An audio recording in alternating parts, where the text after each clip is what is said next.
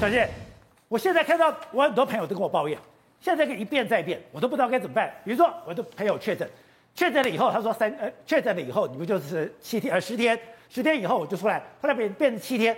他说现在不是哦，现在是我确诊了，那我们家也确诊了，那我本来我已经解隔离了，那我们家又三加四，就我现在我到底是确诊者，还是我是要被居家隔离的？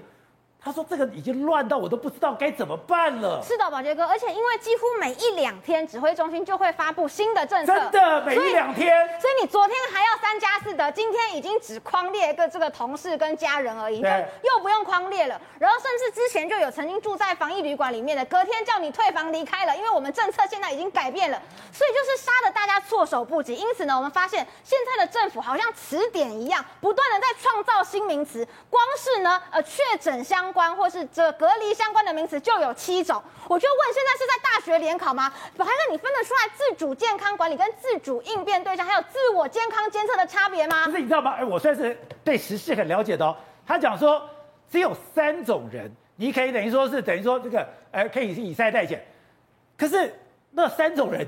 到底是代表什么？我也搞不懂啊！我们真的有时候连明代都搞不太清楚，就连卫生局的人员都可能会搞混。什么居家照护啦、自主管理啦、居家检疫啦，这是什么东西？是，所以好像一本词典一样，你知道吗？所以你一旦出了事情之后，就开始翻那个指挥中心的这个词典。还好还有人帮你做懒人包，不然你真的不知道该怎么办。所以七天、七天、三天、四天，到底你是属于哪一种情况？真的，现在大家都已经昏了头了。好，但我刚刚讲。你现在讲说你没事不要去急诊，可是你现在的问题来着啊！如果说我今天不去急诊，我要去哪里嘞？因为你如果没有去急诊去做 PCR 的话，那你理论上你如果没有办法被视为确诊的时候，对啊，你就没有办法去有后面的医医疗的治疗了。所以现在有很多的政策都是三天两头就变来变去的，就像是现在我们有一个政策是大家都在抱怨，就是呢学校停课停谁？停你旁边的九宫格，学生又不是萝卜，你把它钉在里面，他就不会跟朋友去吃午餐。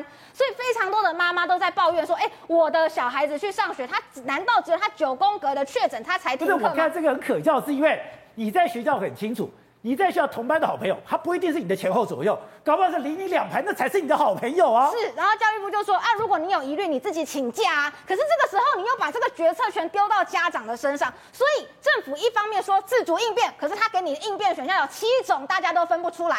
然后呢，家长的需求又没有被听到。